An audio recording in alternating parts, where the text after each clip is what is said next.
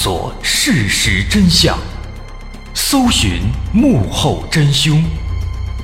欢迎收听《绝密档案》，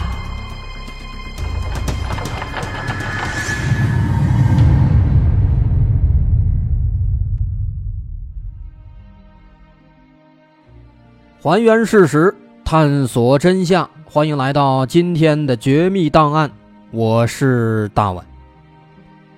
今天咱们说的这个案子有点意思，它呢本来是三起看似毫不相干的案子，但是呢，随着故事情节逐步推进，在第三起案子结束之后啊，我们才发现这三起案子共同描述了一个让人非常不解的传奇杀手。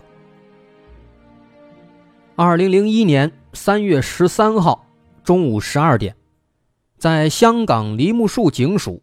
接到了市民投诉，这个打投诉电话的人姓陈，他说在梨木树村松树楼的十五楼有噪音扰民，有人把这个电视声音啊开的特别大，啊严重的影响其他人，希望警方过去帮忙警告处理一下。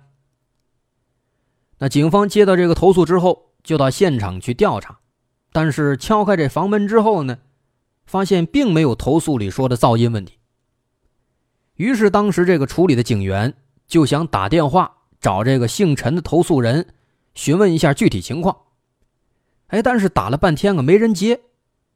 那末了没办法了，他们只能认为这是一个恶作剧，最终呢，把它当做虚假报警，就给处理掉了。然后时间到了第二天，三月十四号，同样是中午十二点，又有一个姓曾的人打电话到警署投诉。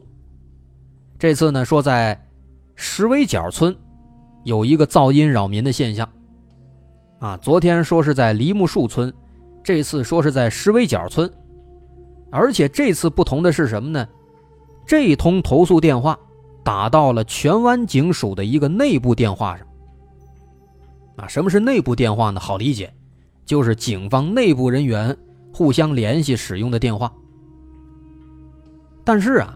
这通这个电话打进来之后呢，这个投诉人他说的这个石围角村，当时不归这个荃湾景区管辖，所以说当时这个值班的警员接电话之后就没有处理，让这个人去打那个梨木树警署的电话，说那边归他们管。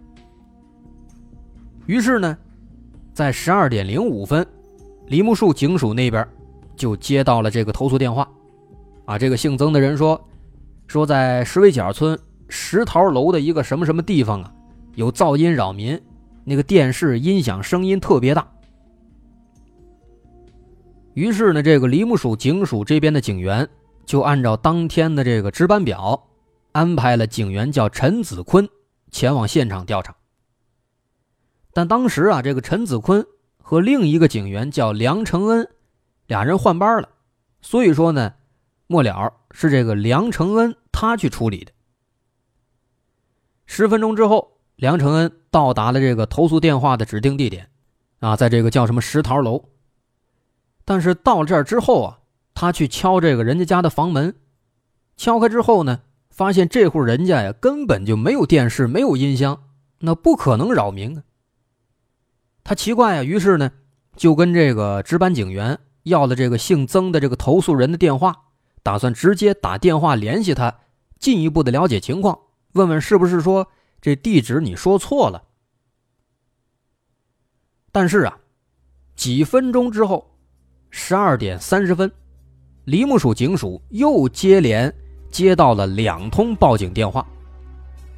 一个说在石桃楼 B 座，发现有一名警员躺在了血泊之中。另一个呢说在石围角村。石桃楼这一块听到有枪声。这两通报警电话一结合，大伙心想：坏了，石围角村那儿肯定是发生枪击案了，而遇害的警察很可能就是刚刚过去解决噪音投诉的那个梁承恩。于是呢，马上就派附近的巡逻警员和救护员赶紧过去支援。而到达现场之后，果然就发现了倒在血泊之中的警员，正是梁承恩。仔细检查，梁承恩身中五枪，倒在了楼梯间的防火门前，后背全是血，最致命的一枪从天灵盖直接射进头部，导致他当场死亡。在尸体周遭，梁承恩的警帽、对讲机等等随身物品是散落了一地，但搜索之后，警方发现梁承恩的配枪和装着六颗子弹的上弹器不见了，这很可能是被凶手拿走了。啊，在这儿呢，咱得补充一点，说香港警察平时他们不管出什么任务，都是荷枪实弹的，啊，一般的上膛的这弹夹里面。有六颗子弹，另外，随身带的这个上弹器里面也有六颗，一共是十二颗。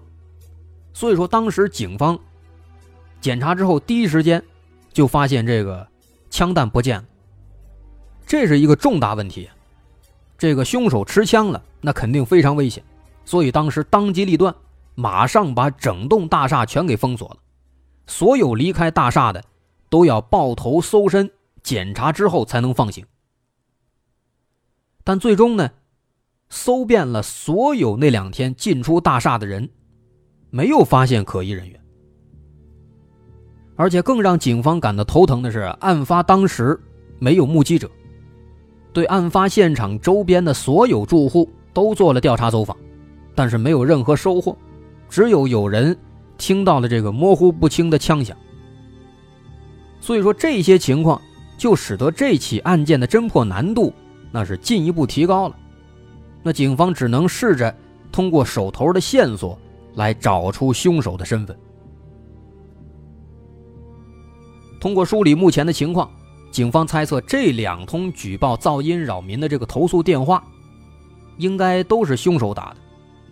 那如此一来呢，那么凶手对于警方处理投诉的这个方式、运作流程。应该是了解的，他知道在这种情况下前来执行解决任务的通常只有一名警员，因此他才会实施计划抢夺枪支杀害警察。而且还有一个细节，在第二通噪音投诉的时候呢，这个人一开始拨打的是荃湾警署的内部电话，那这个电话只有警方内部人才知道，因此警方认为这凶手他是存心布局行凶。而且他很有可能是熟悉警方内部运作的，更或者就是梁承恩的熟人，或者是警方内部的人所为。再一点呢，这个香港警员他们的枪袋呢，都装有特别的防抢夺装置，所以说一般人干抢是不容易抢到的。那么这也就更加的证实了警方的猜测了，有可能是内部人。那内部人知道这个防抢夺装置。怎么着才能有效的把它抢过来？但这种猜测呢，其实也在无形当中加大了这个侦破难度。凶手在现场留下的线索呀，也非常少。说警方当时搜了很长时间，只在这个现场的防火门下边和梁承恩的脖子上找到了一些衣物纤维，啊，应该是属于凶手的。另外，在梁承恩的尸体身边，还发现了一个白色口罩，在口罩上呢，提取到了并不属于死者的 DNA 样本。这也就是说呀，凶手在案发现场留下的线索不仅是很少，有用的也就只有这一个口罩了。后来，警方根据这唯一的这口罩这线索，找遍了香港一共有一千一百六十家卖口罩的店铺。甚至还联系了内地的公安帮忙调查，但这口罩实在是太普通了，市面上非常多，你根本没有办法找到口罩它的具体来源，所以说以物找人行不通。而那个上面那个 DNA 样本，虽然说它是一个关键证据，但在这个时候呢，它又偏偏发挥不了作用。而另一方面，因为怀疑这个行凶的人他有可能是死者的。仇人、仇家，所以警方对这个梁承恩的社交网络也做了一个全面排查，包括家人、同事、同学，这关系远的、近的，合计合计，总共查了三百五十多人，但是很难找到什么线索。首先没有跟他合不来的，他跟别人一般来讲没什么仇怨，这人挺热心，关系都挺好。但是另一方面呢，你作为警察，跟那些违法犯罪的分子打交道比较多，你要说没有恨他的，这也不可能。但这个圈子那可就太大了，那警方想找那也没法找。再后来呢，警方还调取了这个案发路段，啊，所有的监控录像。但这大香港人海茫茫，凶手肯定也做了伪装，所以几天查下来，没有什么线索。就这样，这起案子查了几个月，一直没结果。所以渐渐的，随着时间推移，这起案子只能渐渐的趋于平息。这凶手呢，似乎就这样继续的逍遥法外了。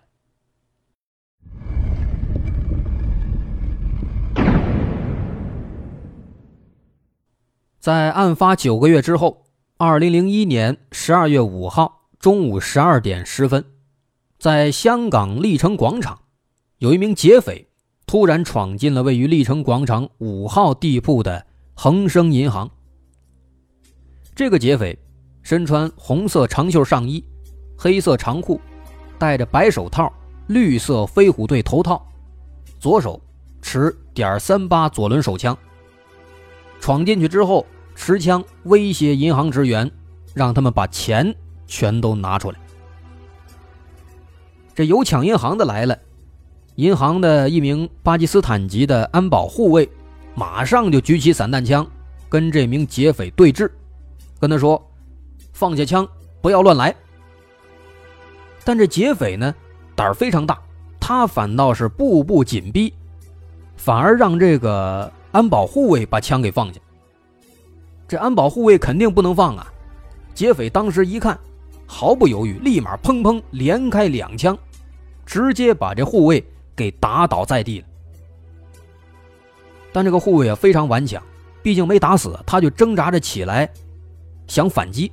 啊，这时候呢，这个劫匪正好往这个柜台上爬呢，想翻过去拿钱。他一扭头，看见这个护卫又起来了，而且还想反击。这劫匪呢非常敏捷，马上三步并作两步冲过来，直接把这护卫啊给按倒在地，然后对着他的脖子近距离砰的开了一枪。这没跑了，这人肯定就死了。而趁着这个间隙呢，银行的一个小领导偷偷按了警铃，并且小声的拨打了电话报警，但他声音太小了，警察当时没听着，听不清。他再一转头呢，这劫匪已经爬过玻璃了，迅速抢走了五十万港币和一千零九十亿美元，之后逃之夭夭。这整个过程行云流水，只用了一分十八秒，堪称是教科书式的抢劫。之后，警方赶到现场，但是很遗憾，警方再快也没这劫匪快啊，人家早就跑没影了。于是，警方呢一路四处追击，另一路开始在现场寻找劫匪的线索。因为这个劫匪呢是持枪抢劫，所以警方通过这个弹道测试，对劫匪使用的枪械做了分析。但这一分析不要紧，把警察们都惊呆了。他们发现，这个劫匪所使用的这把枪是点三八左轮手枪，而这把手枪。正是半年多以前被杀害的警员梁承恩的。这也就是说呢，当时那个凶手现在拿着警察的枪又来抢银行了，这让香港警方那是火冒三丈。同时，通过这个银行内的监控录像，警方发现这个劫匪呢是左手持枪，是个左撇子。哎，这是一个比较罕见的特征，应该能够起到很大的作用。于是警方呢，专门请了这个画像专家，通过对监控录像的分析，给劫匪画了一个模拟画像。但是呢，因为劫匪当时戴着头套，所以说面部特征只能够靠这个分析推测进行描绘。但即便如此呢，这个专家啊确实很厉害，他还是捕捉到了一个很重要的特征，就是这个劫匪啊，他的耳朵很特殊。属于那种咱们常说的叫兜风耳。哎，兜风耳。那么这一点和左撇子这两个显著特点，就成为了当时警方辨识嫌犯的一个重要特征，向全香港都发出了通缉令。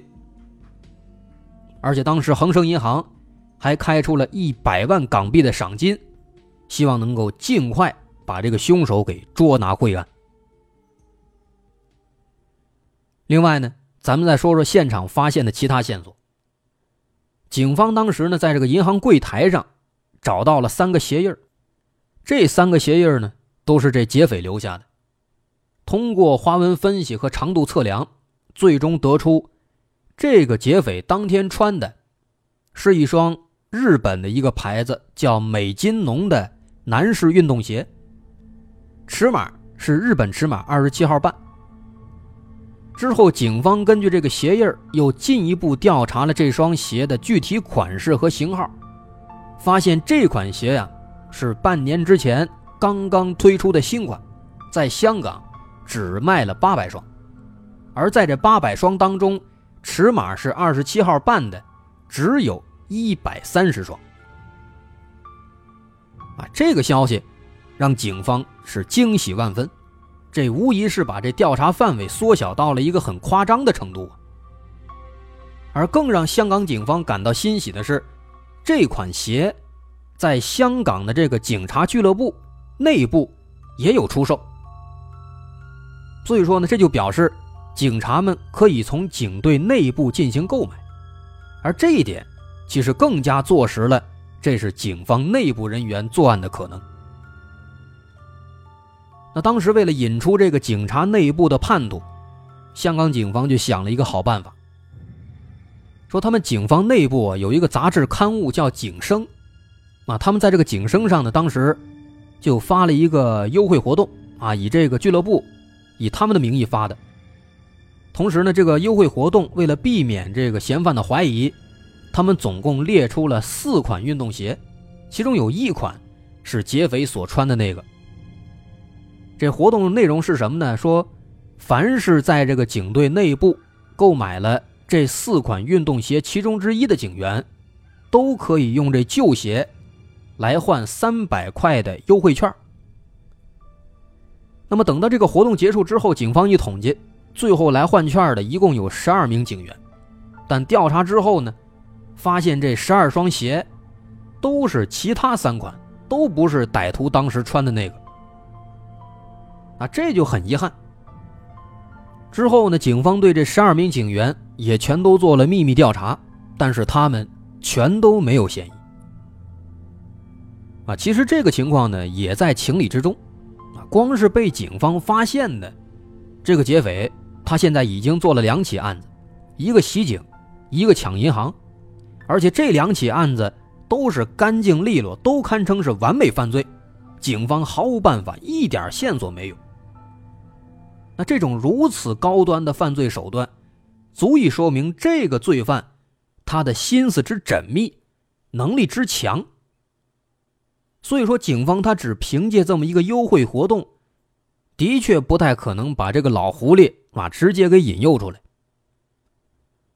而且呢，话还得说回来，这个优惠活动呢，虽然说做了伪装啊，特地选了四款鞋，但这优惠力度确实也太夸张了。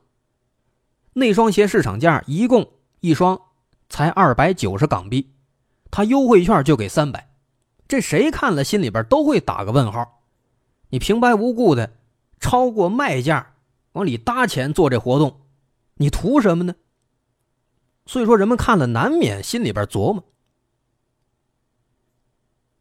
所以这个办法最后没结果。另一边，警方对这劫匪的逃跑路线也做了追查。但是当时啊，他跑的实在是太快了，这选的又都是偏僻路线，根本就没有目击者，所以最后也没查出所以然来。那无奈之下呀，警方只能够从这个内部警员当中展开了慢慢的、详细的秘密排查。根据统计，在之后的五年当中，警方前前后后总共调查了三千六百六十七人，里面包括两千八百四十九名警务人员。六百二十三名前警务人员，以及一百九十五名有这个犯罪前科的可疑人士。另外，鉴于这个案犯身手敏捷，警方后来还特别对一些这个特殊任务连和机场特警等精锐部队人员也做了详细的排查，但是全都没有结果。而在这五年之中，这名案犯呢，也许是意识到了危险，他没有继续作案。啊，当然也可能他作案了，但是警方呢没有把这些案子跟这名案犯又联系在一起。总而言之呢，在警方眼里，他是沉寂了整整五年，直到二零零六年，在这一年，他又犯下了一起更加恶劣的案子。而伴随着这一起更加恶劣的案件的发生，这名神秘的完美犯罪的凶手，也终于浮出了水面了。那这个人是谁呢？他为什么要这样做呢？他的故事又是什么样的呢？我们稍后下节再来揭晓。好，我是大碗。如果您喜欢，欢迎关注我的微信公众号，在微信搜索“大碗说故事”，点击关注即可。好，稍后咱们下节再见。